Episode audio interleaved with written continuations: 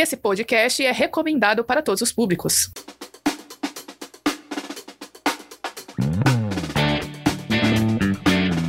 Aê! Agora já estamos ao vivo. Olá, aqui é a Maura e por favor não me chamem de eco chata. Olá, tudo bom com vocês? Sejam bem-vindos. Aqui é o Vinícius. E enquanto vocês estão aí preocupados com o meio ambiente, eu que não sou de fazer nada pela metade, eu vou me preocupar em proteger o ambiente inteiro.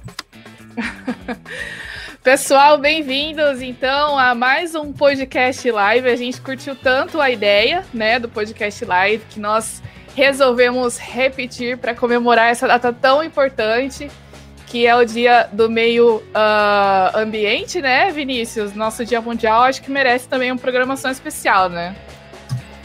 Com certeza. E a gente gostou demais da experiência de fazer a live. Vocês também foram demais aí nos comentários, aproveitaram para perguntar bastante coisa. A interação foi show. Não espero menos dessa live.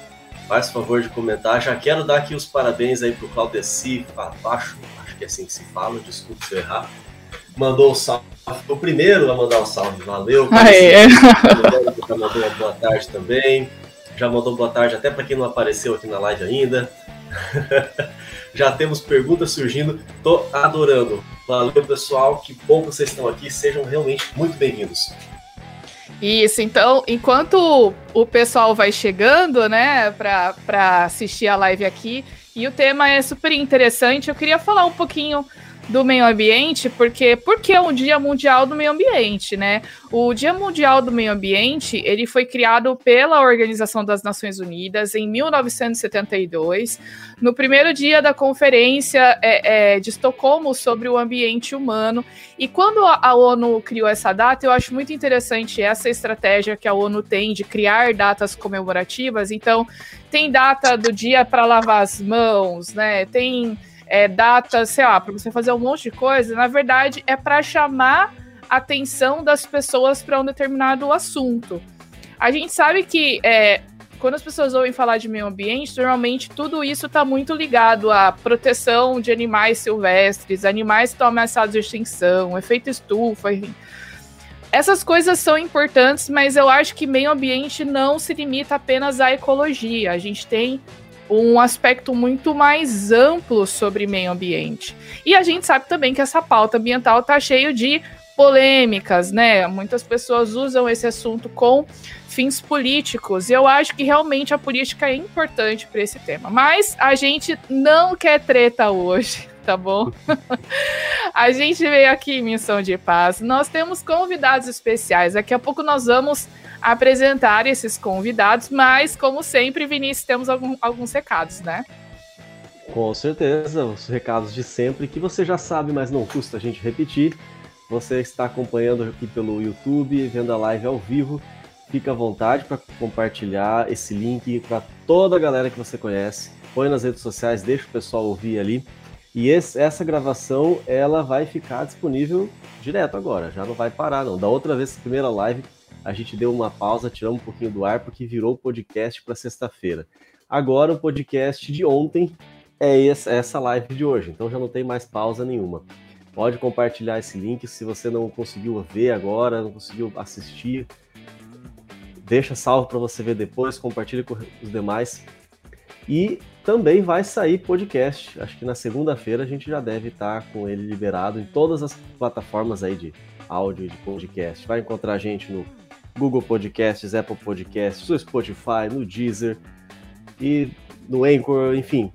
Pode procurar a gente onde você quiser que você vai encontrar. Você vai conseguir conversar com a gente pelo Instagram, Origens Podcast, pelo Facebook, Origens Podcast, até por e-mail, se você quiser mandar para a gente, uh, origenspodcast.gmail.com.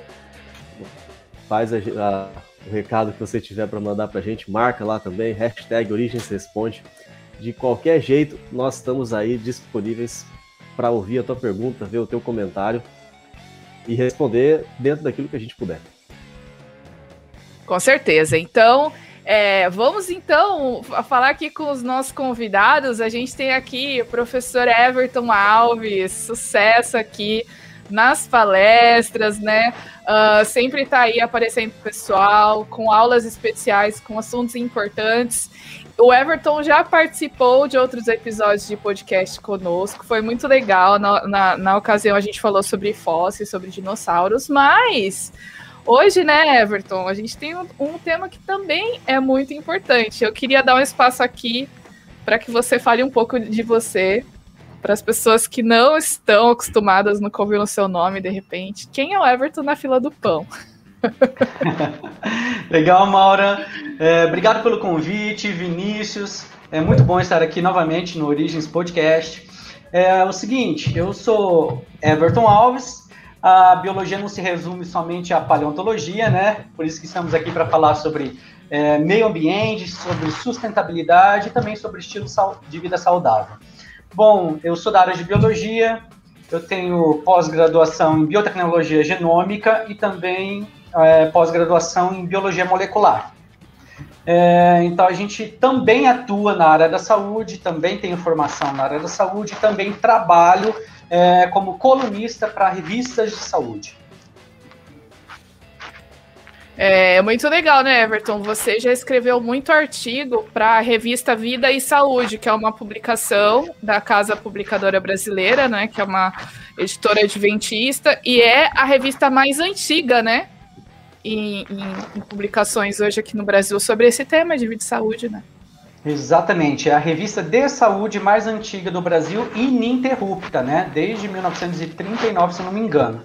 Mas é um orgulho trabalhar, ter a equipe que a gente tem lá na Casa Publicadora Brasileira, uma revista realmente sensacional, sempre à frente do seu tempo. E estamos aí tentando contribuir da forma que a gente pode, levando saúde para a população brasileira. Muito bom. Temos aqui também a, a Moêmia Rúbia Patriota, é, tá aqui com a gente participando dessa live. A gente chamou a Moema porque, enfim, a gente já se conhece das atividades com o NULOW, né, Moema, com o Núcleo da Sociedade Criacionista, e a Moema é muito atuante nessa área ambiental, fazendo projetos. Tem um projeto muito legal que é o Polegar Verde, né, e eu queria que você falasse um pouco de você agora para o pessoal e também de, de, de, como você atua né, nessa área do, do meio ambiente de educação ambiental. Boa tarde, obrigada pelo convite, Maura. É, eu sou formada em Ciências Biológicas e eu fiz pós-graduação em. É, tenho duas pós, né? Mas uma que é mais focada um pouco é MBA em Gestão Ambiental, que é essa área que eu gosto bastante. E eu, logo que eu terminei a minha graduação, que eu fiz bacharel e licenciatura, eu fiquei um tempo parada fazendo a pós e procurando emprego, não consegui emprego aqui em Londrina na área ambiental. Simplesmente não tem vaga aqui, é extremamente difícil. E eu acabei fazendo concurso para a área da educação.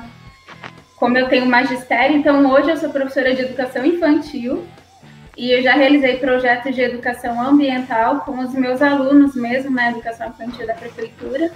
E quando fazia é, um pouquinho de tempo que eu estava na prefeitura, eu comecei a sentir muita falta porque eu não estava atuando na minha área de formação. Então eu resolvi ter o meu próprio projeto é, e aí eu fi, é, montei meu projeto que chama Polegar Verde Ambiental. Que esse nome eu tirei do, de uma história infantil que chama O Menino do Dedo Verde, que é um garotinho loiro, tisto, é uma, um garotinho de família rica que eles tinham um jardineiro que a família começou a colocar ele mais em contato com esse jardineiro para ter contato com a natureza tal. E o jardineiro deles descobriu que ele tinha um dom, que era fazer germinar é, plantinhas, flores em todos os lugares que ele ia, que ele tinha o chamado dedo verde.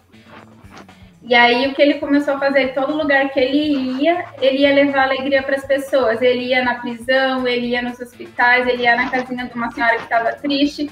E aí onde ele encontrasse alguma sementinha, ele fazia germinar e trazia alegria para as pessoas através da natureza. Né? Então eu, eu me inspirei nesse, nessa história para montar o meu projeto como uma maneira de levar é, conscientização para as pessoas é, aquela paixão pela natureza, né? Porque para a gente agir a favor, a gente precisa ter alguma coisa que toca a gente, que mexe com o coração também, é super importante. Então, para elas conhecerem mais sobre a natureza e sobre hábitos que ajudam a gente a ter uma vida mais sustentável. E aí eu comecei o projeto no Instagram e, e realizo também nas escolas, mas agora na pandemia tá só na internet mesmo. Sim. E qual que é o, o seu Instagram aí para o pessoal acompanhar esse projeto? Então, é, era Polegar Verde Ambiental, o nome. Só que aí eu tive um problema no Instagram e comecei um novo perfil com o mesmo nome, só que era Polegar Verde Ponto Ambiental. E a minha conta foi hackeada esse mês. acredito, e aí? É, minha conta foi hackeada esse mês e eu tive vários problemas no perfil novo. Então, agora o meu perfil novo desapareceu e eu tenho o perfil antigo ativado. Então, se vocês entrarem lá, os posts lá são de alguns meses atrás. O, o novo tinha post dessa semana. Tipo, há um mês já estava com uns 30 posts, mais ou menos. Mas agora eu vou ter que ver o que, que eu vou fazer. Mas se alguém quiser me seguir, pode entrar no Polegar Verde Ambiental, que quando, se eu for começar, continuar lá ou retomar no novo de novo, eu vou ter que fazer um novo e vou avisar todo mundo. Então, novo de novo, novamente. Pra quem tá acompanhando tem bastante conteúdo pelo... no antigo. Para quem está acompanhando pelo YouTube, eu coloquei lá nos comentários o arroba polegarverde.ambiental, então tira o ponto faz tudo junto, polegar verde ambiental. Tá aparecendo aqui na, na tela para o pessoal, ó. Seguir a Moema aí, o projeto da Moema no Instagram. É isso aí. Vinícius, espera aí, antes da gente começar aqui, a gente já vai começar, mas é, fiquei sabendo que tem sorteio aí? Sorteio? A gente vai mas sortear? O pessoal, não, o pessoal nem gosta de sorteio? Falar em sorteio, sorteio, a gente já mandou o, os brindes pro pessoal que ganhou, né? Da outra vez. É isso, demorou um pouquinho até para postar, porque sabe como é que é a vida de professor, né? Uma semana foi semana de fazer prova, outra semana foi para corrigir as provas, aí a outra semana tinha mais prova também, mas aí eu, eu consegui arrumar um tempinho no correio. mas já mandei lá a caneca, o livro. E o sorteio que a gente tem, tem sim, deixa eu já mostrar aqui.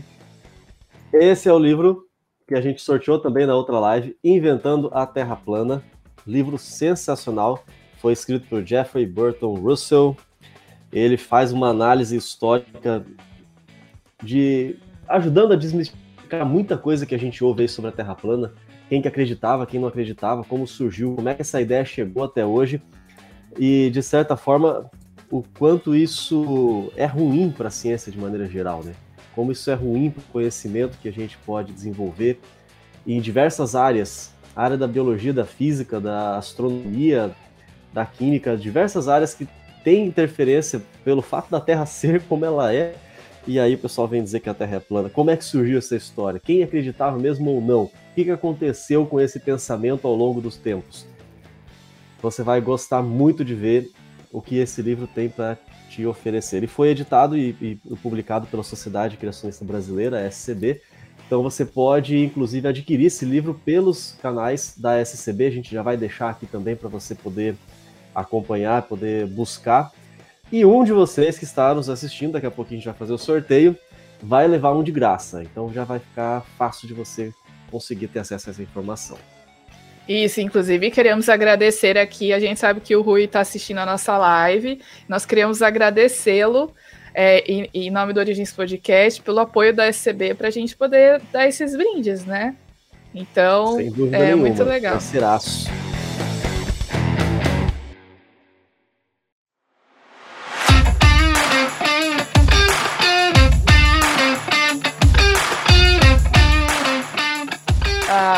A gente tem aqui uh, um assunto muito importante, né? Sobre alimentação. É isso aí, meio ambiente tem muita coisa para falar. A gente poderia falar, acho que anos, não só dias nem horas. Então a gente vai ter que escolher focar em alguma coisa. Como nós temos aqui especialistas, inclusive na área da saúde, vamos tentar juntar um pouquinho isso. E eu gostei que o Paulo Lima já fez uma pergunta logo no começo, antes da gente iniciar a nossa conversa, ele já perguntou se é possível ter um estilo de vida sustentável. Então, nossos amigos convidados já vão pensando como vocês responderiam isso, mas segura um pouquinho, porque eu vou introduzir um assunto sobre, primeiro, relacionado com alimentação, e eu já quero falar de água. Meio ambiente, água, tudo a ver, podia ser mais claro, não podia ser mais límpido este assunto. Eu, eu consegui acesso a uma informação aqui, uma notícia bem recente, que foi publicada na internet aqui no dia 31 de maio, então tem aí menos de uma semana, sobre um levantamento inédito feito pelo Instituto Trata Brasil. Ele foi realizado em, com base em dados públicos do Sistema Nacional de Informações sobre Saneamento de 2019.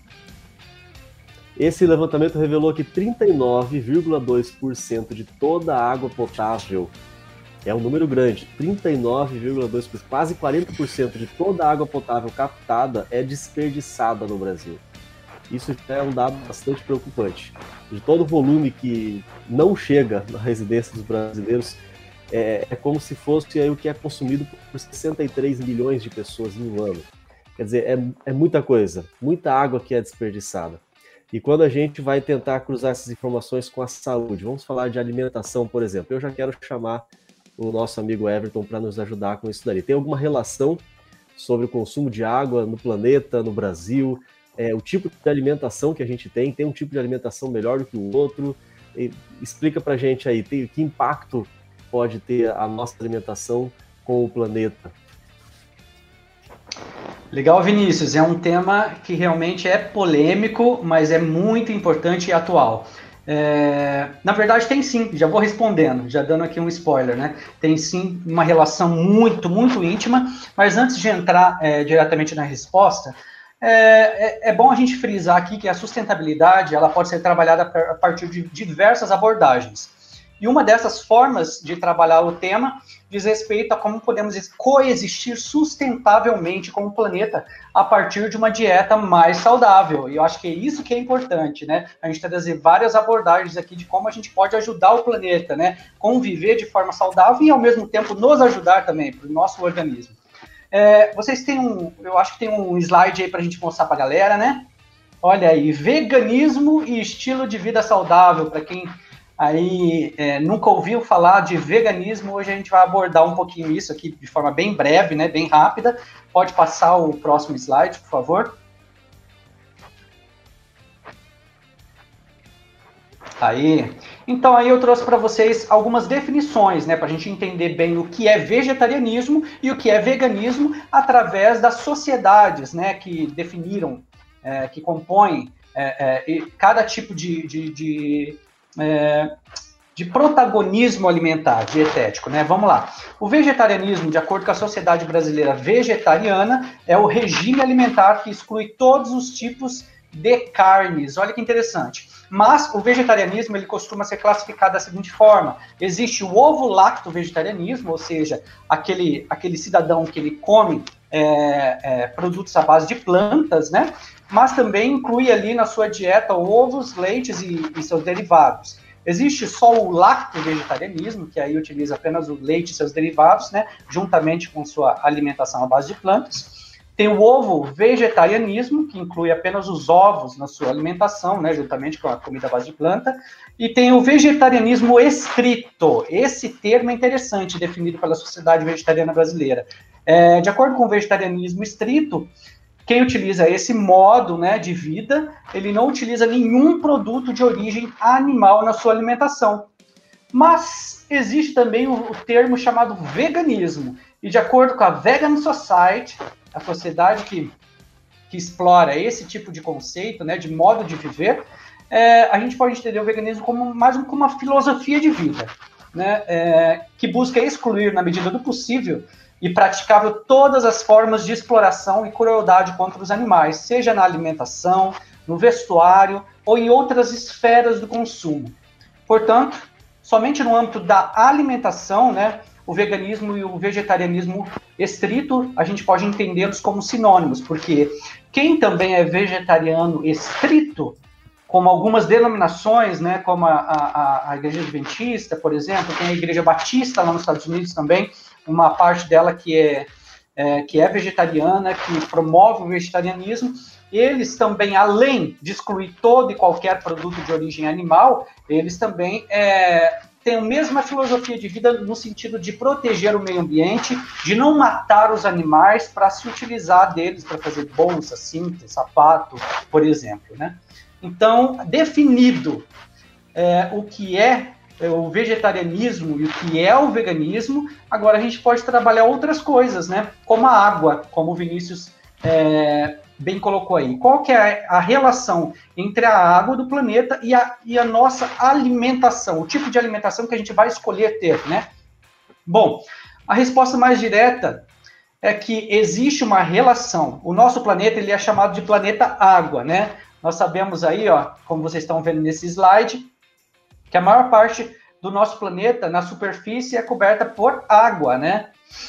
97% do, da água do nosso planeta ela é salgada. Ou seja, não é qualquer água que a gente pode beber, embora o nosso planeta tenha muita água, né? Isso é importante a galera saber. 2% dessa água está sob a forma de geleiras, ou seja, também não está disponível para o nosso consumo, né? Apenas 1% dessa água é potável. Porém, somente 0,5% é, dessa água é que pode ser explorada do ponto de vista tecnológico. Assim, o que sobra para a gente beber são ínfimos 0,0038%. Algumas estatísticas chegam a falar que é 0,0025%. Ok, a gente sabe agora como que a água do nosso planeta está distribuída, mas o que, que isso tem a ver com a nossa dieta? Bom, pode passar para o outro slide, por favor. Dados da Sabesp, como vocês estão vendo nesse slide, nos mostra a quantidade de água potável que é necessária para produzir itens do nosso cotidiano e que a gente nem percebe é distribuída da seguinte forma. Vamos analisar nesse gráfico aí comigo, por exemplo. Um, um, para você produzir, ou para uma indústria né, é, de laticínio, produzir um quilo de leite, leva 712 litros de água. Então, é muita água utilizada para a gente produzia aquela, aqueles leites em saquinho, em caixinha. Um quilo de carne de frango consome 3.700 litros de água. É muita água, né? É, muito do, do, pouco de água que a gente tem disponível, de água doce e potável para a gente beber, né? Um quilo de queijo para ser produzido exige 5.280 litros de água.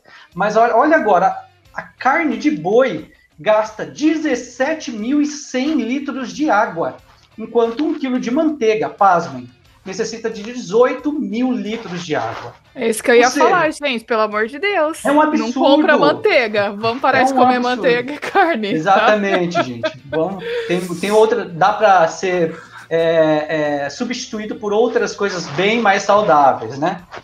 Mas quando a gente compara é, com produtos é, de origem à base de planta, por exemplo, a gente vê que a água que é necessária para produzir isso aí é bem menos, mas bem menos mesmo. Por exemplo, um quilo de batata necessita de apenas 132 litros de água, enquanto um quilo de banana somente 499 litros de água e um quilo de arroz né, leva 2.500 litros de água.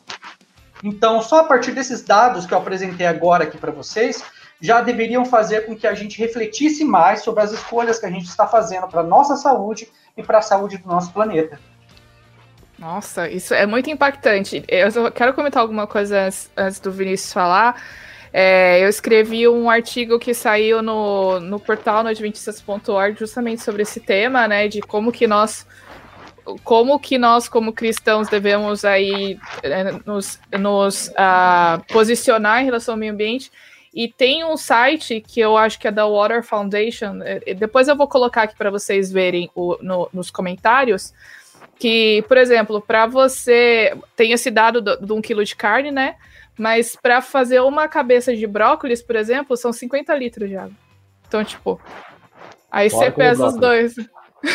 Bora comer brócolis. Quanto de água. Eu amo brócolis. Quanto precisa de água para produzir uma barra de chocolate? Ah. ah. aí não, aí pegou pesado. Vamos fazer de conta que a gente nem. Você quer saber. Mas, ó, deixa, Mas vai deixa... muita água, hein? vamos, vamos confabular uma coisa aqui. É, para onde que vai esse monte de água? Se eu pego um pedaço de manteiga, não tá aquele monte de água ali, né? Por que, que eu uso tanta água assim para produzir um tantinho assim de manteiga? É que não é um tantinho de manteiga, né? Eu acho que esses litros de água aí é utilizado para caldeirões de manteiga que são produzidos dentro das indústrias, né? Um pedaço é, de bife. É que às vezes a gente pensa que você usa água ali, sei lá, o produto já sai pronto de uma maquininha, você bota a moeda, sai o produto pronto, ali você gastou água. Não, se eu pensar num animal como um boi que vai produzir os cortes ali. Eu preciso de água para dar banho nele, eu preciso de água para ele beber, para inclusive água para é, fazer o processo de higiene nas baias ou qualquer outro, não sei se é esse o nome correto, onde ele é guardado. É, água que é necessária em, em, outras substâncias químicas que são utilizadas, às vezes até para afastar insetos, e enfim, todos os processos relacionados ao preparo ao processo de, de do abate, ao condicionamento. Para a ração deles. Para a ração, tudo isso daí vai água. Então, quando a gente fala que vai essa pancada de água aí para cada produto desse, é em todas as etapas de produção até você ter o produto final. Enquanto Exato. que no produto de origem vegetal, você tem me menor quantidade de processos industrializados e, e os que tem requerem realmente menos água quem sabe uma grande quantidade, não sei dizer quanto, mas uma grande quantidade dessa água desperdiçada que eu mencionei agora não está incluída nesses valores absurdos, né, astronômicos. Exato.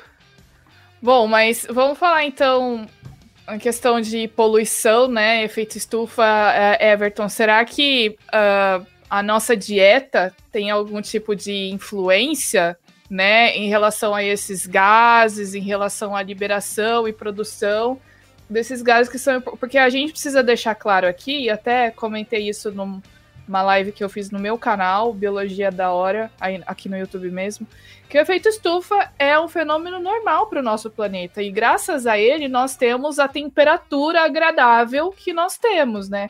E aí você veja, se esses gases não estivessem numa proporção correta, o que já é uma coisa incrível, a gente teria uma situação tipo Vênus, né? Que tem muito, muito mais gás carbônico e é um efeito estufa pesadíssimo, que a temperatura passa de 400 graus Celsius. Mas é, como então, Ever, essa, a, esses nossos hábitos alimentares e tal influenciam em todo esse contexto? Maura, ótima questão essa. Eu acho que eu trouxe também conteúdo é, para apresentar no slide. Dá um clique lá para gente, fazendo favor. No próximo. Aí, eu trouxe um artigo. Então, para a gente aqui não falar que está saindo da nossa cabeça, que é opinião nossa, não. que é retórica, basear... né? É, que, a nossa, tá... que é retórica, porque falaram do, do, meu artigo, fizeram uma crítica dizendo que ele estava cheio de retórica. Falei que Olha aí. usei dados científicos. tipo... é, é, assuntos controversos geram esse, esse tipo de comentário mesmo, é normal, mas aqui a gente está se baseando em evidências científicas. Vamos lá. Esse artigo aí, publicado na PNAS, em 2016, a PNAS é uma das maiores revistas científicas do mundo, viu? Esse estudo científico aí, ele estimou que tanto a saúde humana quanto os efeitos na mudança climática em relação às dietas mais baseadas em vegetais para para todas as principais regiões do mundo, olha só, estão atreladas à, à questão da mudança, então, é, de temperatura no nosso planeta. Esse grupo de estudo, ele indicou uma mudança global para dietas que dependem menos de carne, ou seja, base de plantas, como, vamos lá, vegetarianismo, é, não precisa ser nem o vegetarianismo estrito, aqui pode ser até o ovo lá com vegetarianismo, e o veganismo, por exemplo, esse tipo de alimentação, se a população adotasse, salvaria 8,1 milhões de mortes até 2050. Olha qual que é a nossa responsabilidade, né, sobre o que a gente ingere, o que a gente coloca para dentro. E também, se a gente realmente aderisse a um estilo de vida mais saudável, reduziria as emissões de gases de efeito estufa em dois terços e evitaria danos ao meio ambiente em 1,5 trilhão de dólares. O dólar está, tá quanto hoje? Eu não tenho ideia, né? Mas veio 5. Olha só. Já pensou isso aqui em reais? Quanto que a gente economizaria, né? A, a, a política, né? Os países economizariam? É chocante, mas não para por aí. É, pode passar o próximo slide. O Dr. Marco Springman, que é coautor desse estudo aí, ele é doutor em sustentabilidade, coordena o projeto Futuro da Alimentação da Oxford Martin School. Quando ele foi entrevistado, ele diz o seguinte: o que comemos influencia grandemente a nossa saúde pessoal e também o ambiente global. Olha que interessante. Porque o veganismo, geralmente, eu tenho muitos amigos veganos, participo de reuniões, né, também sobre é, veganismo, e eu sei que geralmente os veganistas, ou os veganos, eles não, eles apontam muito para o planeta, né, para o cuidado ao meio ambiente, dos animais, mas acabam se esquecendo de si e do seu próprio corpo, da sua própria saúde, né? Então, eles são mais motivados é, geralmente em proteger o meio ambiente do que a si próprio. Mas o que o Dr. Marcus Springman está dizendo aqui é que se você adotar ou o vegetarianismo estrito ou o veganismo, você vai estar tá influenciando é, é, você vai estar tá influenciando positivamente tanto o planeta, mas também o corpo humano, que é bom a gente focar, olhar para nós também, né? O que, que, pode nos ajudar a ter uma sobrevida, né? Uma, uma vida com mais longevidade e qualidade, né? Ele diz mais: dietas desequilibradas, como dietas pobres em frutas e vegetais e altas em carne vermelha e processada, são responsáveis pela maior sobrecarga de saúde em todo o mundo e na maioria das regiões. Olha só, ao mesmo tempo, o sistema alimentar também é responsável por mais de um quarto de todas as emissões de gases com efeito estufa e, por conseguinte, um dos principais motores das alterações climáticas. Como a Maura bem disse, a, a, a, o, as emissões de gases, bom, o, o, o, efeito estufa né, do nosso planeta, ele é algo positivo, ele é algo natural, mas o que a gente está influenciando para potencializar esse efeito estufa é através das nossas, dos nossos hábitos de vida. É isso, é, resumindo, é isso que ele está querendo dizer aqui nessa pesquisa. Mas aí você pode me perguntar quais são os motivos de a produção de carne apresentar impactos ambientais tão assustadores assim? Bom, são devido a vários fatores, principalmente por causa da quantidade de grãos e terras usadas para produzir um quilo de carne bovina, além do volume, olha só, de gás metano emitido pelo peido. É isso mesmo. Pelo peido da vaca e do boi. É a famosa flatulência. Flatulência. Mas é, é uma quantidade tão exorbitante que eles produzem, né? Esses animais, que tornam o consumo de carne bovina, quando comparado a outros tipos de produtos alimentares, em um fator de prejuízo ambiental significativo. É isso que a gente tem visto nas pesquisas, né? Particularmente em termos de emissões de gases do efeito estufa. Então, existe uma correlação muito forte entre o que a gente come e a poluição que está aumentando a temperatura do nosso planeta. É, antes da gente continuar, só um comentário aqui, Vinícius, gente, é, o Jonathan falou assim que é, para fazer uma barra de chocolate são gastos cerca de 1.700 litros de água da Folha de São Paulo. Aí o Bruno falou assim: então comer chocolate hidrata, eu super apoio. eu sou muito mais a favor do que a favor do Jonathan. Não era para fazer essa pesquisa. Isso foi uma fala isso foi uma fala retórica, não era Não estamos mais na ignorância, né? Culpa agora. Cada vez que eu for no mercado comprar uma barra de chocolate, eu vou ficar pensando assim, poxa vida, tô jogando um monte de água fora. Isso não se faz, Meu Jonathan. Tira, tira, o Jonathan da, da lista aí do sorteio, não vai ganhar o, o livro. é, o bom é que a informação liberta, né? É, é verdade. Ou te deixa culpada, né? eu, eu, acho que agora eu vou ficar depressivo com essa informação. Eu vou ter que pegar a maior. É, uma das coisas que mais me livra da depressão. Eu vou ter que ir lá comprar chocolate. Come chocolate vegano. Ah, não, já ainda não dá. Polêmicas, polêmicas, não vamos entrar nas polêmicas. Tá. Vamos lá então, gente. Eu trouxe mais um dado muito interessante após aquele slide lá, se vocês puderem colocar pra gente. Sim, já tá, tá a caminho. Só um momento. Agora foi. Olha só, um relatório da ONU de 2006 para agricultura e alimentação, é, ele afirmou que o setor pecuário gera mais emissões de gases do efeito estufa do que todos os aviões, trens e automóveis do planeta juntos. Não é um absurdo isso? Uau. Ou seja, se você estiver comendo carne, você está incentivando uma indústria a gerar mais mudanças climáticas do que se você estiver apenas andando de carro. Olha só o que essa, esse relatório nos indicou. As emissões de metano das vacas têm 21 vezes o potencial de aquecimento do dióxido de carbono. Mas esse não é o único problema. Mais e mais florestas estão sendo desmatadas para pastagem para alimentar todos esses animais. E como as árvores desaparecem, o mesmo acontece com o método natural da Terra de armazenar carbono. E assim, quando a gente corta as árvores, todo esse carbono é liberado para a atmosfera, aumentando a temperatura do planeta, aumentando o aquecimento global. Então, eu acho que a gente consegue perceber claramente agora que são coisas que estão interligadas, né? A gente não escolheu falar aqui de água, e efeito estufa e alimentação como se fossem assuntos aleatórios. Nesse dia, que é o dia do meio ambiente, todos esses assuntos eles estão interligados. Uma coisa está bem perto ali influenciando a outra. Você tem o desmatamento junto com a produção de gado em excesso para o consumo desenfreado de carne. Daqui a pouco vai baixar um decreto aqui de alguma instituição judicial aí por causa de alguma indústria de carne vai falar que nós estamos incentivando as pessoas a não comprarem seus produtos. Não, não cancela nós não, gente. Estamos apenas tentando contribuir com a, com a, é, com a saúde, com o meio ambiente. Mas, enfim, você percebe que tudo isso está interligado. Se você altera uma parte do teu estilo de vida, olha quanta coisa que está relacionada que você afeta. Você vai beneficiar o meio ambiente de várias maneiras.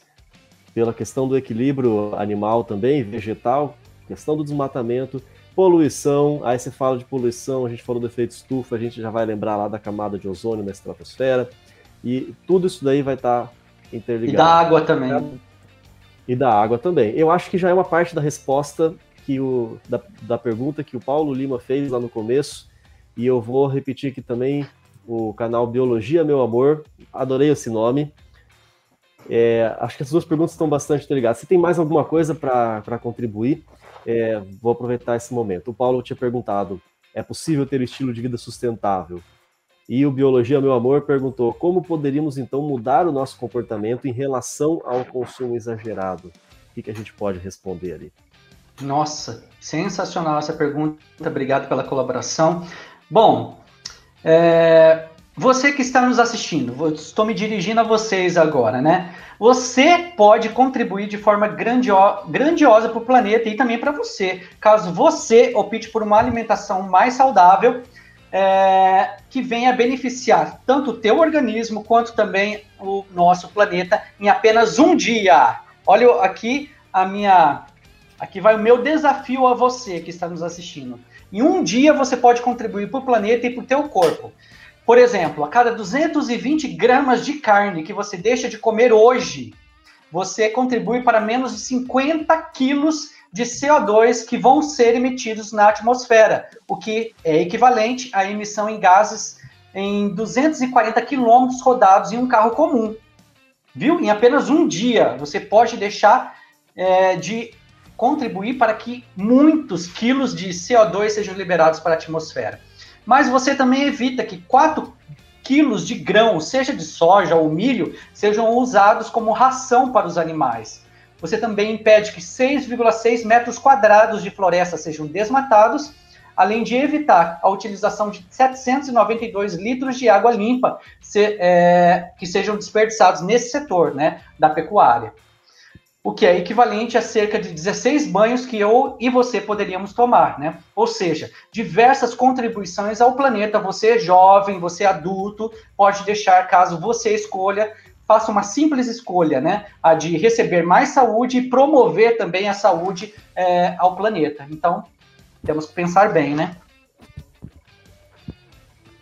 Muito bom. Então, vamos voltar aqui. Deixa eu colocar a Moema para para falar com a gente, porque uh, a gente já falou então sobre hábitos relacionados à alimentação, né? Uh, agora eu queria perguntar para você, Moema, antes da gente falar sobre mudanças de hábitos, o que, que é sustentabilidade? O Everton já citou sustentabilidade, como a gente pode ter né, o estilo de vida sustentável, mas o que, que é exatamente essa palavra, sustentabilidade, né? O título do, do podcast é Como que eu posso ter um estilo de vida sustentável? O que, que é isso?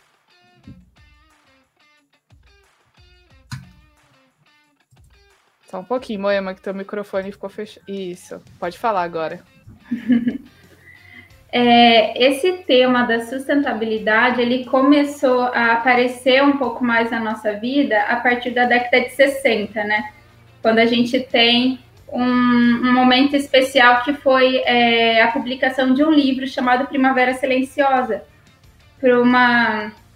Agora sumiu o nome da autora, mas é um livro muito famoso, é um best-seller, e ele, ele, foi, ele foi publicado na década de 60, e ela falava especialmente sobre essa questão do agrotóxico e o impacto que ele tem na vida das pessoas, nos Estados Unidos, especialmente, e todo o impacto que ele causou na vida dos animais, no ambiente, a quantidade enorme de mortes de animais que foi gerada, né, por conta disso.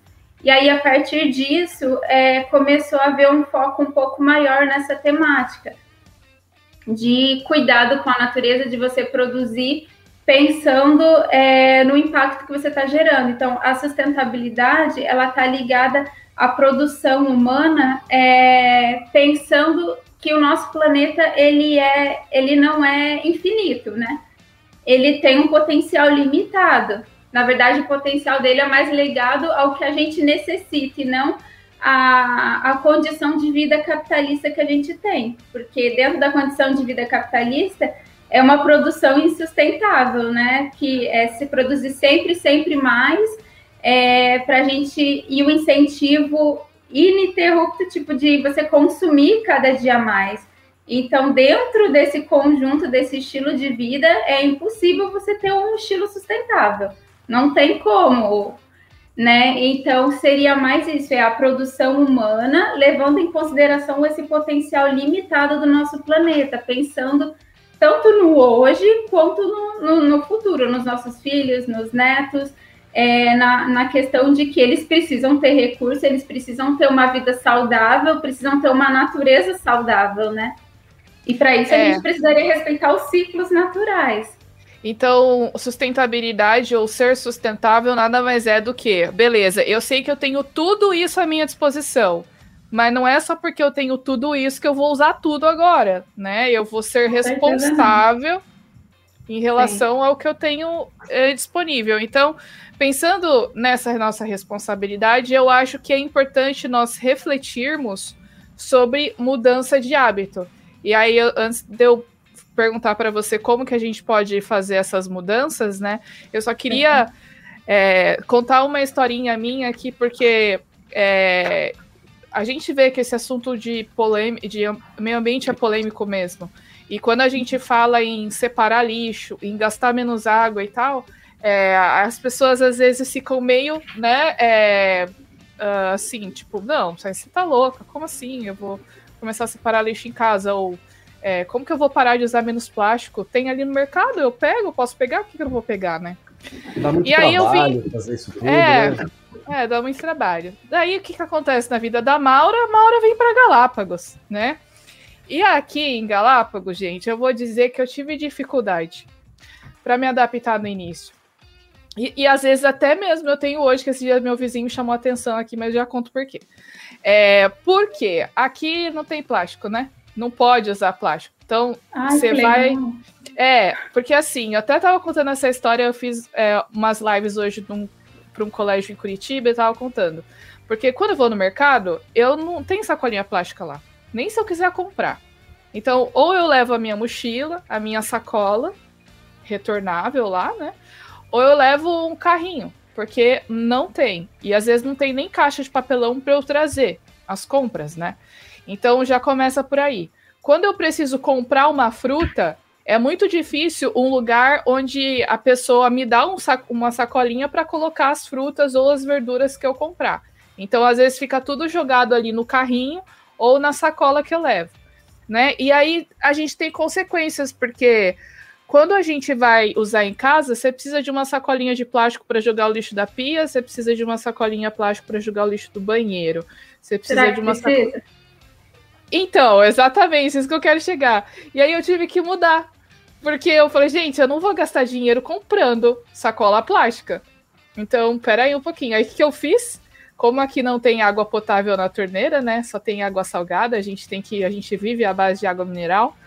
Eu hum. comprei um galão de 5 litros, bebi, falei, vou transformar isso aqui num, numa lixeirinha, porque eu também não ia pagar 7 dólares numa lixeirinha para deixar em cima da pia, né?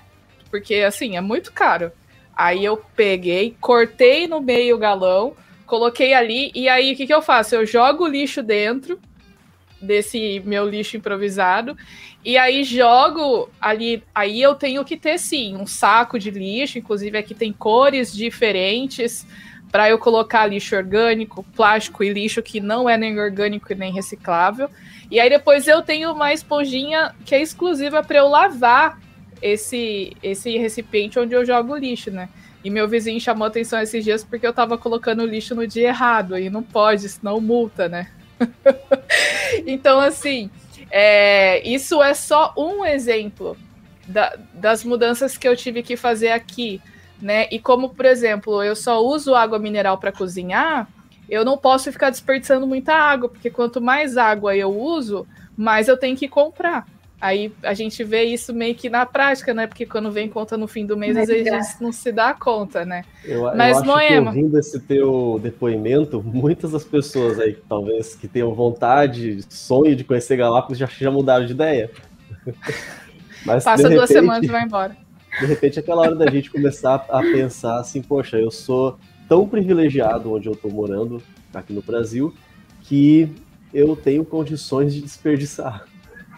Quando você vai para é. um lugar do planeta que as, as restrições são mais intensas e a proteção ao meio ambiente é levado mais a sério, como é o caso ali do Parque de Galápagos, Parque Nacional, as ilhas todas elas são o parque, né? São a proteção, isso, isso. estão sob proteção, é, inclusive de legislação. Aí a gente começa a ter que ser obrigado a colocar em prática isso. Então, é fica, que eu acho que. A dica para o pessoal pensar aí, será que você conseguiria sobreviver em Galápagos desta forma? Então agora pega essa lição que você está tendo e aplica no seu dia a dia. É que no Brasil a gente fica numa zona de conforto que você tem Parece que a água não vai acabar, né? Mas agora tá num momento aí que tá uma escassez Sim. meio pesada e tal, mas enfim, isso é outro assunto para outro dia. Mas, Moema, vamos lá, vamos mandar. É, como que eu posso, então, ter mudanças de hábitos ali em casa para a gente poder pensar numa vida mais sustentável?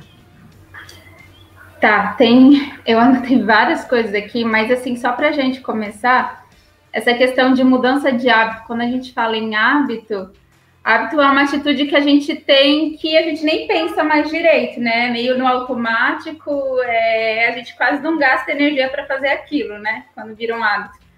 E a mudança de hábito ela é difícil, né? Porque ela mexe com esse conforto nosso de já ter as coisas no automático e tudo muito fácil.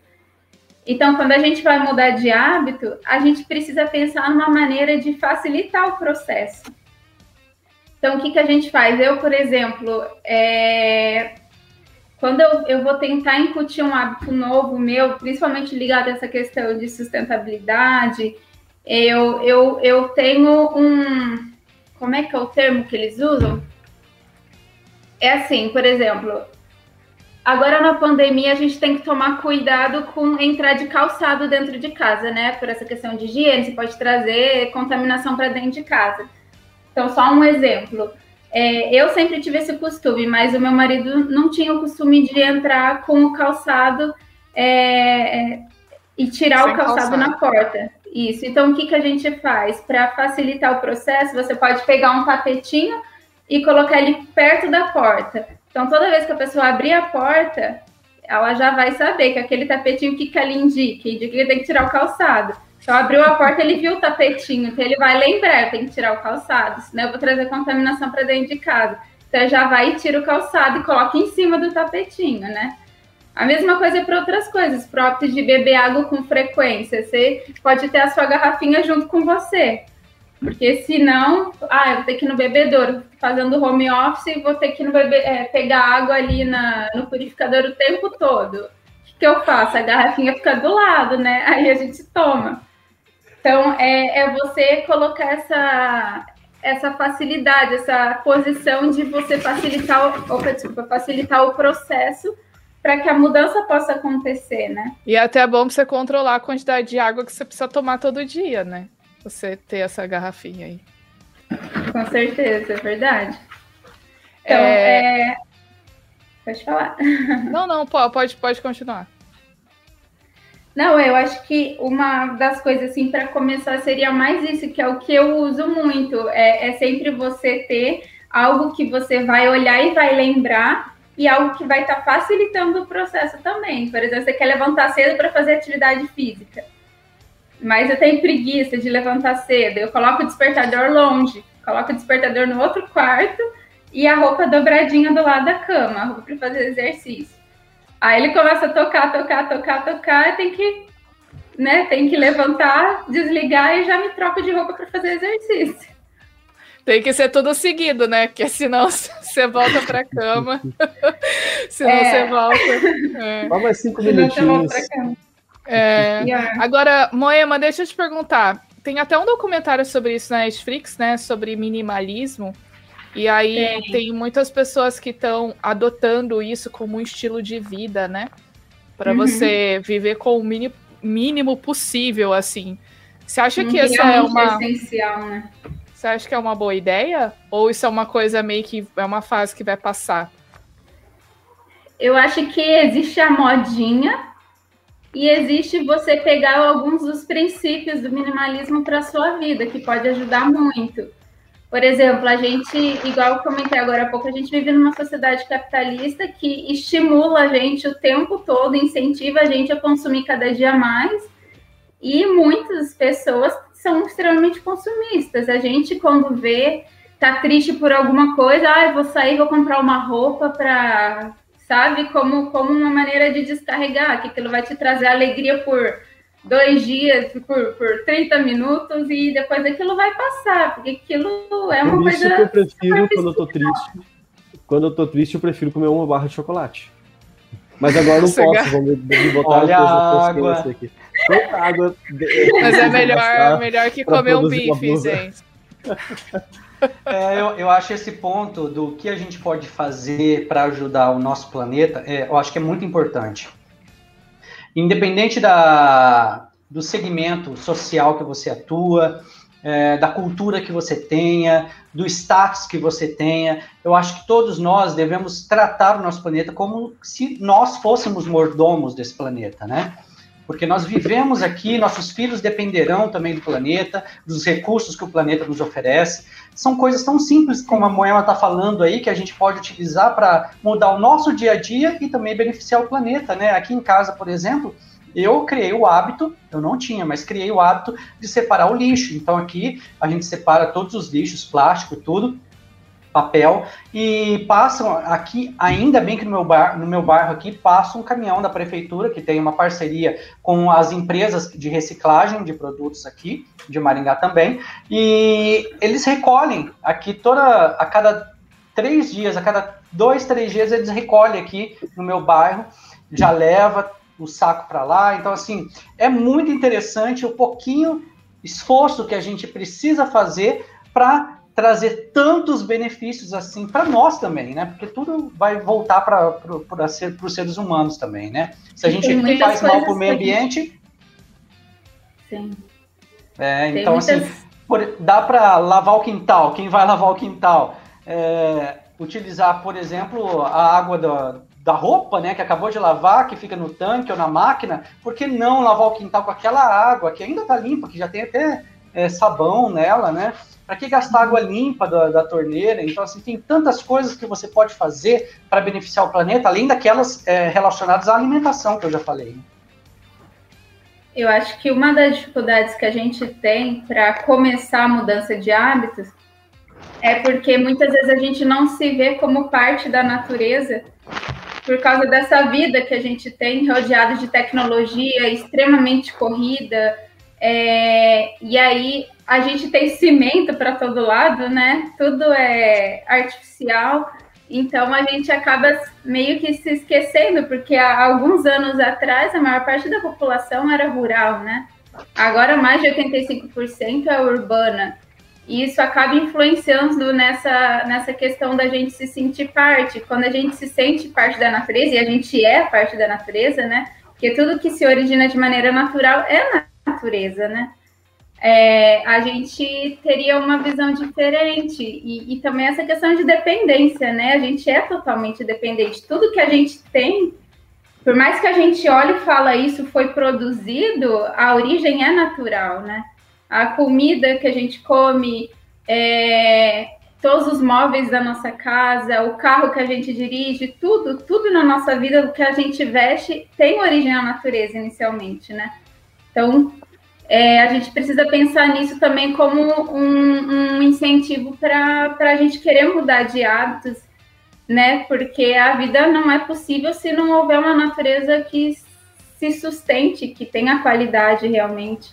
E Se ela perde a né? qualidade, a gente perde a qualidade de vida nossa também, né? Eu costumo falar para os meus alunos que existe uma complexidade redutiva ecológica né, entre nós e o planeta, entre os animais e o planeta, entre a vegetação e nós e os animais. Tudo está interdependente. Porque as Se árvores somos nozes. nozes. Se a gente prejudica as árvores ou nozes, toda, é, todo esse prejuízo acaba também é, sendo passado para os outros seres vivos que habitam esse planeta, para o próprio, pro próprio planeta. Então, assim, é, se você cuidar do planeta, você vai ter um retorno positivo. Se você maltratar o planeta, você vai receber isso de volta. É verdade. Sim, e a gente certeza. precisa lembrar que esses recursos, eles ah, um dia vão acabar. E ah, os produtos recicláveis não são recicláveis infinitamente. Chega uma hora que não dá mais. É exatamente, é verdade. Né? E Mas- aí, tipo, né? Tem uma frase que eu acho bem legal, que é do Gandhi, que eu vou ler aqui para vocês. É uma citação que eu acho bem, eu acho ela bonita e que eu acho que ajuda a gente a refletir, assim, que fala assim: cada dia a natureza produz o suficiente para a nossa carência. Se cada um tomasse o que lhe fosse necessário, não haveria pobreza no mundo e ninguém morreria de fome. Mas aí tem as palavras-chave, né? É produz o suficiente, aquilo que a gente precisa realmente, e se cada um pegasse o que fosse necessário, não mais do que isso. O que vai totalmente na contramão da sociedade que a gente vive, né? Exato. Agora, é, antes da gente caminhar para o encerramento, Moema, eu vi que você colocou aqui algumas dicas de site, aplicativo, edições online. Fala um pouco disso pra gente. Tá, você não quer que eu dê algumas dicas para casa primeiro, que eu tenho Ah, uma pode listinha ser. aqui. Pode ser, vamos, vamos falar aí em casa como que a gente pode fazer então para ser mais sustentável. Tá, eu listei algumas coisas aqui para vocês e eu separei em cômodos para facilitar um pouco o processo do que a gente pode fazer, começando pela cozinha. Mas que antes da gente falar nisso, que é importante a gente levar em conta aqueles cinco R's da sustentabilidade, que é repensar, recusar, reduzir, reutilizar e reciclar. Tipo, que repensar é você vai sempre repensar o seu consumo, né? Eu preciso realmente disso? Nossa, eu tô com um guarda-roupa cheio de roupa, eu preciso dessa blusinha? É necessário? Ou será que eu não posso, de repente, fazer uma troca com uma amiga? Ela cansou de uma blusinha, eu tenho essa, ela vai gostar, vou lá e troco com ela. Ou tem bastante opção dentro do armário. Outra questão é você recusar, né? Aquilo que não é essencial, a gente não precisa estar consumindo mais e reduzir a questão de de repente eu tenho demais, tenho muitas opções em casa e não uso tudo que eu tenho, eu posso doar, eu posso ajudar quem está precisando, fazer uma seleção aqui em casa do que eu não estou usando, que é útil realmente, e levar para outra pessoa que esteja precisando. E a última, é, depois você tem o reutilizar, né? Que reutilizar a gente pode fazer isso com muita coisa, inclusive com embalagens. Quando a gente vai comprar no mercado, compra lá o potão de azeitona e depois é vidro, ele dura muito tempo, ele é fácil de higienizar. Então você pode simplesmente tirar a embalagem, fica bonito o vidro você pode reutilizar muitas vezes sem precisar descartar. Você pode usar eles por anos, né?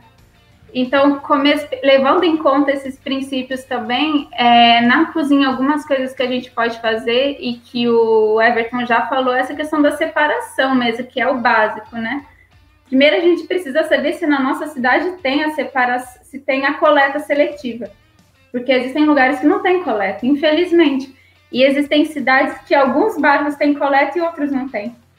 Né? Então a gente precisa saber disso, porque não adianta eu separar se não tem um local para eu levar para fazer a coleta, para ser tratado esse resíduo, né? Então é importante a gente conferir isso primeiro. E aqui na minha cidade, por exemplo, eu separo em rejeito, orgânico e reciclável. O rejeito é aquele lixo do banheiro, por exemplo, que não tem o que fazer, que ele vai para o aterro sanitário, a gente coloca ele no saco preto. O orgânico é a matéria orgânica, os restos de alimento, que no meu caso, é, eu guardo eles em potes grandes de manteiga, que eu peguei numa lanchonete, eles me deram. e eu coloco esses resíduos orgânicos lá dentro. E no fim de semana eu vou no sítio que a minha mãe está morando e a gente coloca na composteira lá. Então a gente coloca, coloca a matéria seca em cima, coloca a terra e tem que furar toda semana também para oxigenar. E aí a gente vai fazendo a compostagem lá. Então Muito é uma legal. maneira de você manter um ciclo, né? Aquilo não vai degra não vai para o aterro sanitário causar é, poluição ambiental, gerar chorume, se misturar até com recicláveis, que a gente sabe que infelizmente tem reciclável que vai para o aterro sanitário, porque eles não sabem como reciclar aquele material específico. Então, a compostagem é uma opção, só que nem todo mundo tem uma mãe que está morando numa zona rural, né? Exato. Eu sei que existem cidades que têm empresas que trabalham com compostagem. Eu sei que no Rio de Janeiro tem, então, uma das maneiras é a gente se informar com isso. E também existem universidades, aqui em Londrina, sei que há pouco tempo a, a Universidade Federal Tecnológica está com um projeto de compostagem também. Então, dá para entrar em contato e ver todos esses processos para poder encaminhar para eles, no caso. De repente, eles até buscam em casa. Moema. E aí eu dou. Oi. Eu fiquei com uma dúvida, agora eu quero tirar essa dúvida com você. Você falou assim que é importante verificar na sua cidade se há coleta seletiva no seu bairro ou não, caso contrário, não, é, não vai valer de nada. Será que não vai valer de nada? Mesmo se a gente, é, por exemplo, não há possibilidade de eu fazer compostagem aqui em casa. Será que não, ainda assim, mesmo que não passasse no meu bairro o caminhão da coleta seletiva, não seria mais interessante do, dos males um menor a gente fazer a separação, sim, para o caminhão de lixo normal pegar? Porque quando esse caminhão leva até o aterro esses lixos, a gente sabe que muita gente ainda fica ao redor dos aterros sanitários recolhendo esses materiais, procurando latinhas, procurando plásticos, procurando papelão para vender né? Estou falando de pessoas autônomas que fazem isso. Será que não seria interessante já deixar separado caso uma dessas pessoas vá pegar? Então ele não vai precisar fazer a sua própria coleta, já tem ali tudo separado? Sim, é, é que o detalhe é que pelo menos essa é a realidade que eu vejo, é que existem, geralmente quando eles não fazem coleta, mas existem aqueles caminhões que misturam tudo sabe? Que eles pegam o seu lixo orgânico, pegam o reciclável e coloca dentro daquele caminhão que joga tudo e vai triturando, vai enfiando tudo no mesmo espaço, sabe? Então vai tudo sendo contaminado. Então não adianta muito você separar se quando ele for para um caminhão, se for desse caminhão que moe tudo, vai virar uma bagunça e aí não tem mais como aproveitar. Um, uma matéria recicla, é um material reciclável que pode ser reciclado, todo misturado e contaminado, ele não é aproveitado. Entendeu? É, se for uma se for algo, se for uma quantidade pequena, até dá para dar um jeito, porque tem na reciclagem tem a água envolvida. Mas se ele está todo misturado, tá aquela bagunça, muito dificilmente ele vai ser reciclado. Por isso que tem, você tem que ver essa questão da sua realidade. Qual que é o caminhão que vai buscar? É aquele que vai macerar tudo lá junto? Como que é o processo, entendeu? Então a gente tem que se informar sobre isso. E às vezes pode ser que no seu bairro não tenha coleta, mas às vezes tem um, um, um ponto específico num supermercado que dá para você levar, entendeu? Então tem isso é tudo isso que dá para ver também. Vale a pena é, a gente tem que dar um toque para aquele pessoal que é engajado politicamente e dá uma cobrada. Às vezes tem lugares que funciona a questão de presidente de bairro, representante de bairro, ou vereador, e, e, buscar. E chegar e, e, encher o saco mesmo, e ficar insistindo. Não é ir lá uma vez e falar: olha, vereador, ó, fulano, olha pra cá assim, tá precisando de É tipo assim, ah, aqui em casa não passa, que pena, né? Não, mas vai lá e fica, fica, insistindo e, e, manda recado e liga, e daqui a pouco o outro vai lá e faz a mesma coisa, para eles verem que tem essa necessidade e poder se envolver e ir atrás. Né? É, isso é bem importante mesmo. Bom, então, uh, vamos então falar, Moema, desse, desses, dessas dicas aí que a gente estava falando agora em pouco. Outra opção que tem também é quando você vai lavar a louça, ao invés de você usar o detergente, que a gente sabe que o detergente ele vai embora rapidinho, né? Além de que ele é derivado do petróleo. E que aí, se a gente for pensar que ele, ele é um contaminante, ele é derivado do petróleo, não é biodegradável. É, se você usa sabão de coco, aquele em barra, é, sabão de coco ele dura bastante tempo. Aqui em casa, quando eu vou lavar, ele dura bem. Uma barrinha de sabão de coco dura bem mais tempo do que um detergente. O detergente vai embora bem mais rápido. E o sabão de coco vem uns quatro na embalagem e você tem um lixo, um resíduo que vai, você vai ter que descartar. Né? Agora no, no detergente, se você for contar quantos detergentes você usa na semana, você está produzindo bem mais lixo. E sabão de coco é biodegradável, né? E aí, se você não gosta de usar sabão sólido, derrete ele e faz um sabão líquido. Nossa, e maravilhoso. Aí, é, e também para você não usar ele um monte assim sem querer, você pode colocar um pouquinho na, no potinho com água, misturar e colocar a sua esponjinha lá, sabe? Porque aí você não, não fica despejando aquela montoeira e gastando à toa, sabe? Muito Outra bom. opção né? Outra opção também seria você usar a bucha vegetal para lavar a louça, porque a bucha que a gente usa também existe um projeto que eu conheço que faz a reciclagem, porque ela também é derivada de petróleo, né? Ela, ela tem componentes plásticos. Existe um projeto que faz a reciclagem, mas é, é, o único que eu conheço. Nas cidades, assim, eu não conheço nenhum projeto que faz reciclagem da bucha. E a bucha vegetal é biodegradável. Você pode enterrar ela ou pode pôr numa composteira, você pode enterrar. E voltando naquela questão da compostagem, hoje existem composteiras domésticas à venda na internet, tem uma monteira de site vendendo. Tem no estilo de minhocar, e são composteiras que não cheiram mal. Se você faz o processo do jeito certo, aquilo não tem cheiro ruim. Você pode pôr na sacada, ela tem três andares. Então, é possível a pessoa fazer em casa também, ou buscar esses encaminhamentos, né? Outra ideia também é você reutilizar cascas de frutas. A gente sabe que muitos nutrientes estão nas cascas e muitas vezes a gente não aproveita. Uma coisa que a gente faz aqui em casa é quando a gente vai comer abacaxi, a gente lava muito bem com escovinha a casca, né? Porque ela é cheia de frizz e pode ter alguma sujeirinha lá. Então a gente lava muito bem e a casca a gente põe no congelador. E a gente faz suco com a casca. E o gosto é bem parecido com o suco da fruta mesmo. E ela tem um monte de nutrientes na casca também. A gente coloca limão, fica bem gostoso, é só coar. É, e aí, outra opção também é a casca da laranja, que aqui em casa a gente chupa a laranja e coloca a casca dentro de um pote. Aqui, ó. Um pote com álcool. Ou pode ser um percentual, por exemplo, metade álcool, metade vinagre. Aquele vinagre baratinho que tem, custa dois, três reais cada vinho. Vinagre de álcool? Isso, vinagre de álcool, é o que eu uso. Aí você coloca e você deixa curtir por 20 dias, e a cada três dias você dá uma chacoalhadinha, só para ir misturando. E aí depois você pega aqueles aquelas suportezinho de espirrar para facilitar o processo e despeja lá dentro. E a casca, aí no caso, aí você vai ter que colocar no orgânico, né? Mas você já conseguiu pelo menos utilizar um pouco do, dos benefícios dela, né? Mas aí você usa esse álcool para limpeza, então? É um desengordurante, eu limpo fogão com ele. Nossa, e ainda fica com cheirinho bom. Fica com cheirinho de laranja. Que gostoso. Fica bem gostoso. Não, minha mãe vai é. adorar isso, eu vou falar para ela. Mãe. Ele é muito fácil, é. Que legal, Moema. Muito bacana essas dicas aí. E, é. e, esses, e esse aplicativo aqui que você, Literate, né? Que você colocou ah, aqui. Literate, isso. Literate é um aplicativo de coleta. É assim, é como se fosse um jogo.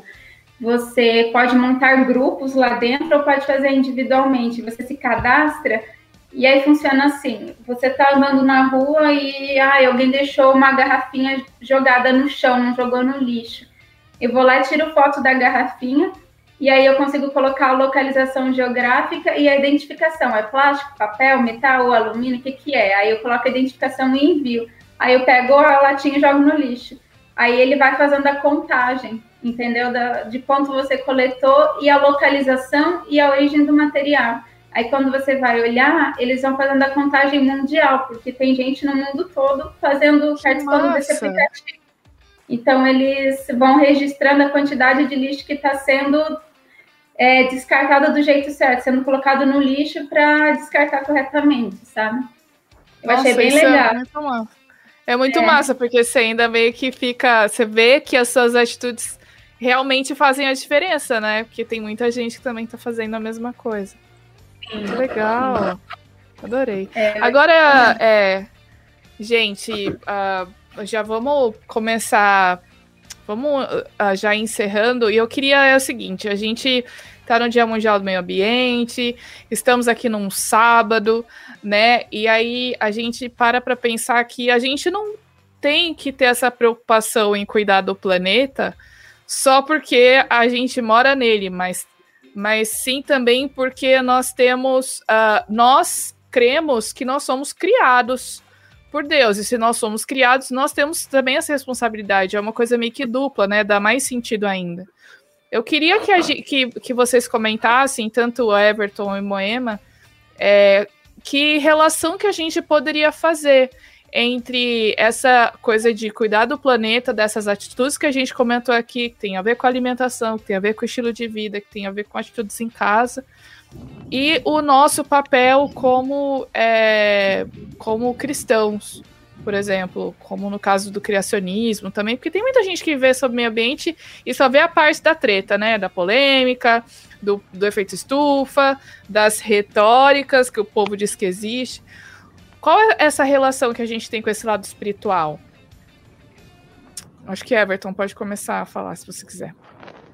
Ah, do ponto de vista da, da mensagem da criação, ou seja, se você que está nos assistindo acredita, tem compartilha dessa fé que Deus criou é, tudo à nossa volta, né? Criou o planeta é, como se fosse um grande jardim para que não só o ser humano habitasse nele, mas todos os outros seres vivos que habitassem em harmonia, ou seja, que houvesse uma harmonia ecológica, né, uma interdependência saudável entre todos os seres vivos e o planeta. Bom, então você como cristão, como você criacionista, você necessariamente você se entende como mordomo da criação, porque o livro de Gênesis diz, né, que o ser humano foi colocado no jardim para cuidar do jardim. Se nós for, é, fomos colocados aqui nesse planeta para cuidar do planeta, nós somos mordomos, nós temos uma responsabilidade muito grande, né, para cuidar dos animais, para cuidar do, do nosso planeta, para cuidar do que a gente coloca para dentro do nosso corpo também porque o nosso corpo é o templo do Espírito Santo. Então, se você é o mordomo desse planeta, não existe outra saída, meu querido. Você tem que preservar esse planeta. É óbvio que o pecado nessa cosmovisão entrou no mundo e está degenerando é, a passos largos, né? Tudo que existe, né? Nós, com a nossa natureza pecaminosa, também estamos fazendo a nossa parte de degeneração, degradação do planeta Terra também. Mas se você é um cristão consciente, criacionista, você deve, no mínimo, ter é, o bom senso, né, o respeito para com o Criador de cuidar disso aqui que ele criou para nós, né, de tudo isso aqui que ele criou para nós. Nós sabemos, de acordo com as profecias, que um dia tudo isso aqui será restaurado, mas enquanto isso, nós temos a responsabilidade, está em nossas mãos, de fazer o que a gente puder, que estiver ao nosso alcance, para a gente é, desacelerar essa degradação, né? Se tem 10 mil pessoas lá degradando florestas, né? É, é, é, é, utilizando é, indústrias, jogando poluição para a atmosfera, se existem seres humanos matando animais apenas por prazer, você não é essa pessoa. Você não deve estar no meio dessa pessoa. Você deve fazer a sua parte como o que o livro de Gênesis nos orienta a fazer. Né? Então, sim, existe uma estreita relação entre a criação e a, e a comunicação que nós temos com o nosso Criador. E quando estamos fazendo bem para um animal, estamos fazendo bem para o nosso planeta, estamos fazendo bem ao próximo, estamos fazendo bem também ao nosso Pai.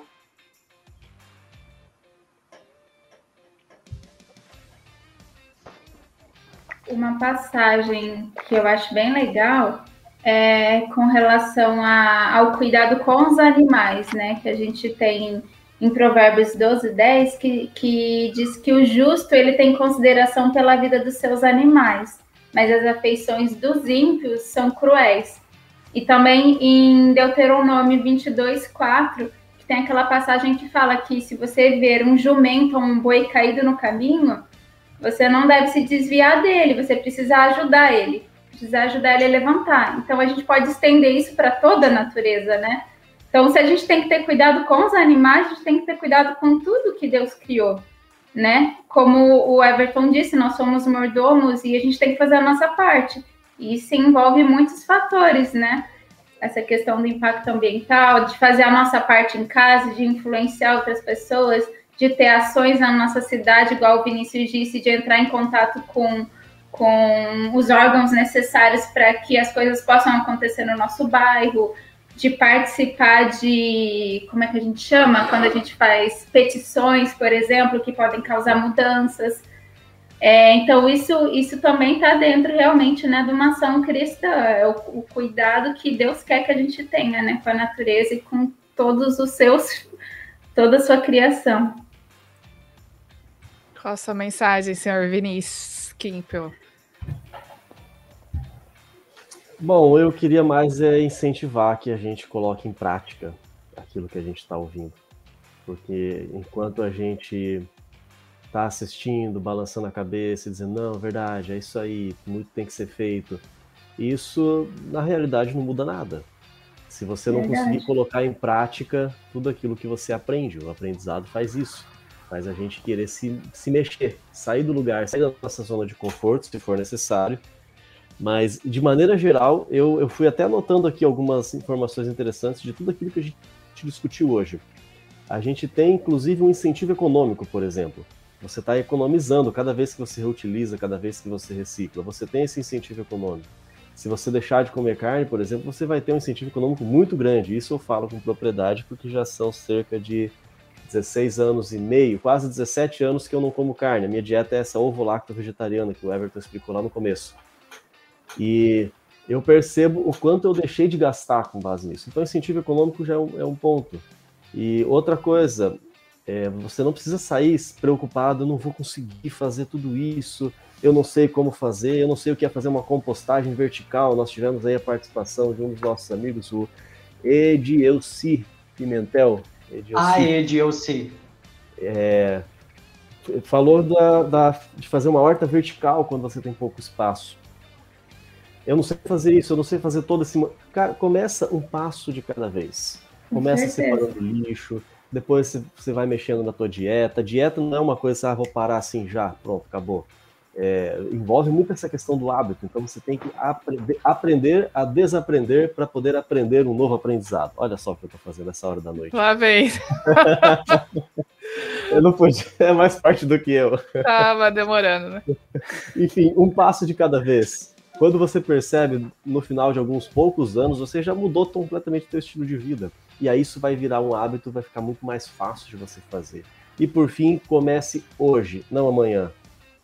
Se você deixar para amanhã, sempre vai existir um amanhã. Começa hoje.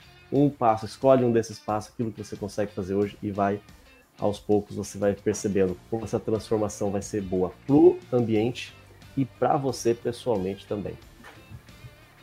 É isso mesmo, o Vinícius roubou a minha, a minha ideia do que eu ia falar. Eu ia falar, gente, baby steps.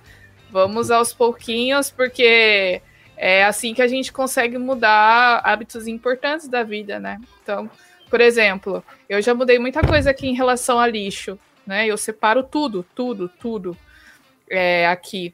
Uh, só que uma coisa que eu quero mudar é a minha alimentação. Então, por exemplo, já faz algumas semanas que eu não como. Que, não, já faz. Desde que eu vim para Galápagos em fevereiro, eu não compro carne vermelha. Né? Tem algumas semanas atrás só que eu comecei a comprar frango, porque aqui eu tenho algumas dificuldades no, da, pela, pelas opções de comida que eu tenho aqui, né? Não tem tanto como no Brasil. Então, eu achei que eu tinha que começar a comer um pouquinho de carne, assim, aí eu optei pelo frango.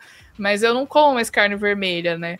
É, pelo menos já faz várias semanas que eu não como. Então, eu quero mudar isso, mas aí eu não consigo ficar 100% sem. Então, eu acredito que aos pouquinhos eu vou mudar, mas isso vai demorar e só que tem que começar, né? Tem que começar de alguma forma. E eu acho que cada um pode olhar para sua vida, refletir e ver o que, que eu posso fazer. Mas, vamos então, antes de acabar, tem livro, né, Vinícius? Eu já tenho aqui o nome do nosso sorteado. É importante que ele esteja aqui assistindo. E se ele não se manifestar, a gente vai ter que é, escolher outra pessoa. E, e, Jonathan, apesar de você ter acabado com, com, a minha satisfação de comer uma barra de chocolate, nós não tiramos seu nome, tá? Vamos usar, tá no sorteio também. Inclusive, foi o Jonathan que ganhou nosso sorteio. Sério? Ô, louco! Opa. Não, não, retiro o que eu disse, então, escolhe outro. Jonathan, se você tá aqui, manda uma mensagem aqui no chat pra gente dar uma olhadinha, porque senão a gente tem que escolher outra pessoa, tá bom? É o Jonathan é, Cardoso. Eba, Parabéns, o Jonathan, Jonathan tá aí. Então, Jonathan, é, mande as suas informações de endereço, tá bom? Rua, número, CEP, bairro e cidade no e-mail origenspodcast.gmail.com que a gente vai mandar esse livro gratuitamente para você, você não vai precisar pagar frete nem nada, tá bom? É um presente. O Jonathan, aqui. ele, ele tá com tudo, viu? Ontem eu também mandei livro, livros para ele, olha só. Vai estar tá fazendo a biblioteca gigante. Nossa, viu? Vale a pena acompanhar todas as lives dessa galera. Vocês estão vendo aí os, os Instagrams da gente? Tá aparecendo? Tá aparecendo ali na, embaixo da tela Instagram de todos nós acompanhe as redes sociais, porque tem live, tem participação especial. Você vai conseguir ganhar. O Jonathan conseguiu dois em uma semana só. Cara. Parabéns. Então é isso aí, gente. O Origens Podcast vai ficando por aqui. Muito obrigada, Everton, Moema, por terem aceitado dar de presente pra gente um tempinho do dia de vocês. Obrigada, a conversa foi massa. Lembrando que o áudio dessa live vai virar podcast no Spotify na, na segunda-feira sai, tá bom? Então, para pessoal que tá ouvindo o podcast no Spotify, muito obrigada também pela sua audiência. E, pessoal, obrigada por ter participado aqui com a gente. Se vocês quiserem é, deixar. Bom, a gente já deixou mensagem, né? Mas deixar um tchau aí, pessoal.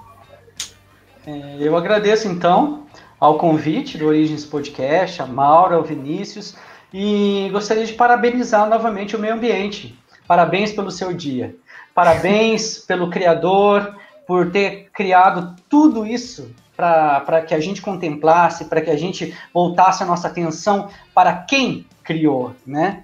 É Exato. óbvio que o, a criação é, é, é, digna né, de todo louvor, é, porque ela reflete é, um pouco do caráter do Criador, né? Ela está um pouco deturpada pelo pecado, mas ela ainda, ela ainda reflete muita beleza, ela muita exuberância, né? Então, assim, parabéns para o dia e, e, e que, a, que, o meio ambiente continue resiliente, né? Para aguentar os ataques que tem sofrido aí é, de todo lado.